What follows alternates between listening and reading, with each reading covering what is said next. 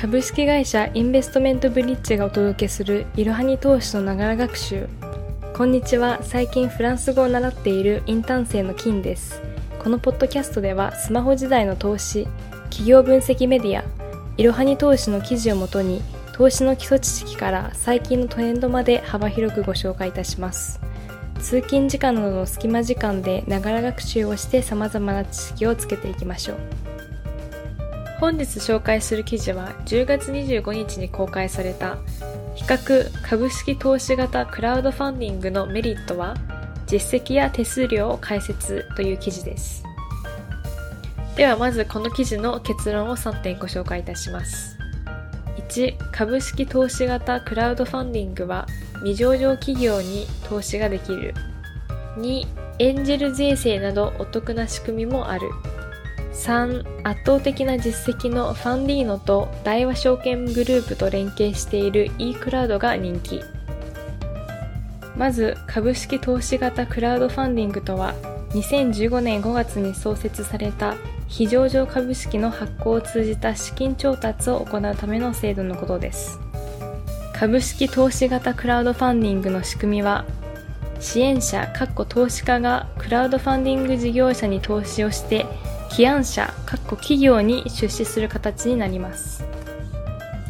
では株式投資型クラウドファンディングのメリットをご紹介いたします。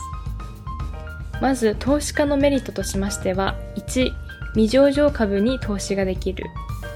2株主優待がもらえる。3節税ができる。です。まず未上場株に投資ができるに関しましては株式投資型クラウドファンディングでは未上場のベンチャー企業の株を買うことができます。クラウドファンディングを利用すれば未上場株の購入に必要な交渉や膨大な資金も必要ありません。フ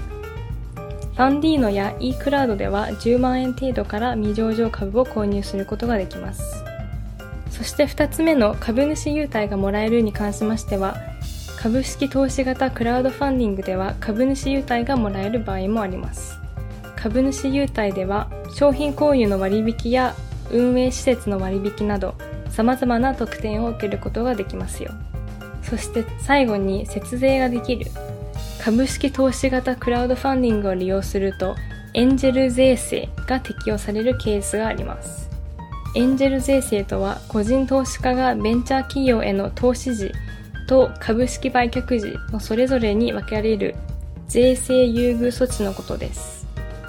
投資時に得られるエンジェル税制には A と B の2種類があり、それぞれ投資対象によって受ける優遇措置が異なります。優遇措置 A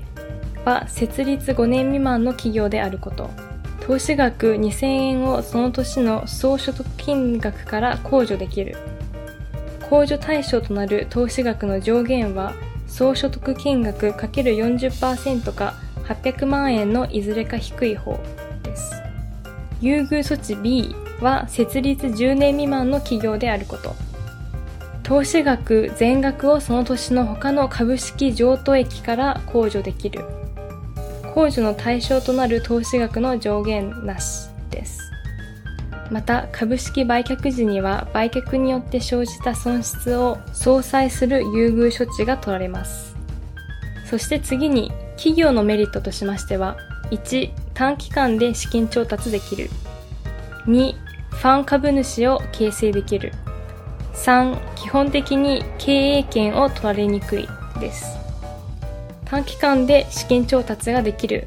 に関しましては、一般的に株式投資型クラウドファンディングでは、1ヶ月から3ヶ月で資金調達ができます。そして、ファン株主を形成できる。株式投資型クラウドファンディングは、ファン株主を形成する機会でもあります。未上場時点からファン株主を得ることで SNS での拡散や商品の認知度向上にもつながります。そして最後の基本的に経営権を取られにくいはクラウドファンディングでは金融商品取引法によって1人の投資家が1つの会社に投資できる金額は年間50万円までと制限されています。投資できる上限金額が決まっているため、基本的には経営権を取られにくい構造と言えますね。続きまして、株式投資型クラウドファンディングのデメリットについてご紹介いたします。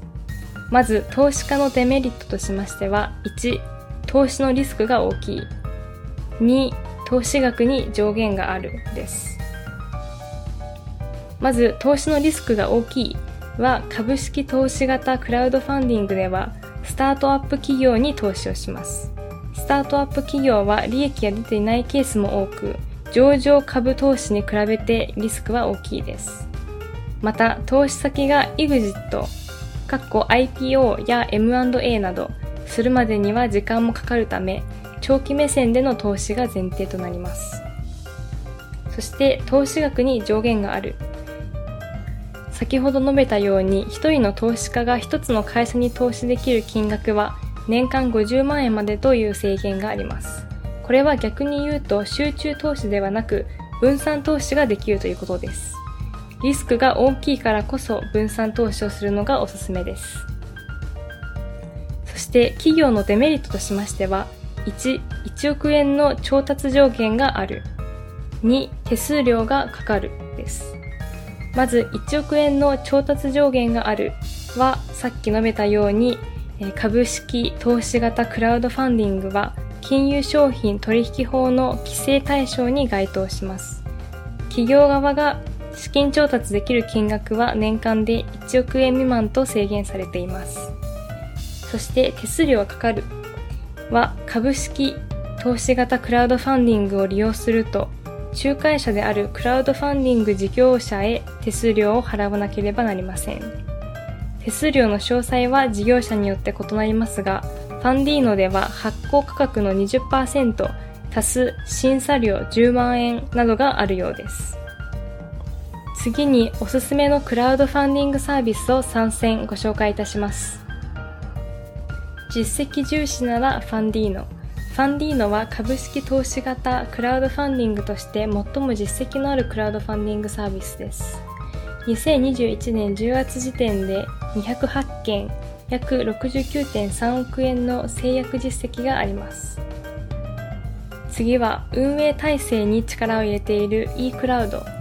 eCloud は大和証券グループと提携して事業運営を行っています。他にもグループ会社でバックオフィスや IPO、M&A の支援を行うなどワンストップで支援ができる体制が整っています。次にクラウドファンディングでおなじみのキャンプファイヤーエンジェルズ。クラウドファンディングといえばキャンプファイヤーを連想する方が多いと思います。キャンプファイヤーエンジェルズはキャンプファイヤーグループが運営する株式投資型クラウドファンディングです。テクノロジー関連のプロジェクトが多いのが特徴で10万円から投資をすることができます。この記事では株式投資型クラウドファンディングのメリット、デメリット、実績などを解説してきました。最後に大事な3点をもう一度復習しましょう。1、株式投資型クラウドファンディングは未上場企業に投資ができる。2、エンジェル税制などお得な仕組みもある。3、圧倒的な実績のファンディーノと大和証券グループと連携している e クラウドが人気。株式投資型クラウドファンディングは日本では解禁されてすぐなのでそこまで大きな実績はありません。しかし欧米では主要な投資方法の一つとして広く認知されています。まだまだ発展途上ですが興味がある方はリスクも認識した上で少額から始めてみましょう。本日の息抜きです。先週行われた COP26 の会議では石炭火力の廃止方針に中国とインドが抵抗し採択寸前に分門が変更される急展開がありました。世界の気温上昇幅を1.5度に抑える努力を追求すると採択し閉幕しましたが皆さんはこれについてどうお考えでしょうか？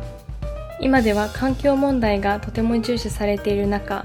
私たちの将来そして地球の将来を守るためには温室効果ガスの排出をいち早く削減するように対策を取る必要があります。しかし新興国にとっては資金支援がないと実現できない国も多々あると思います。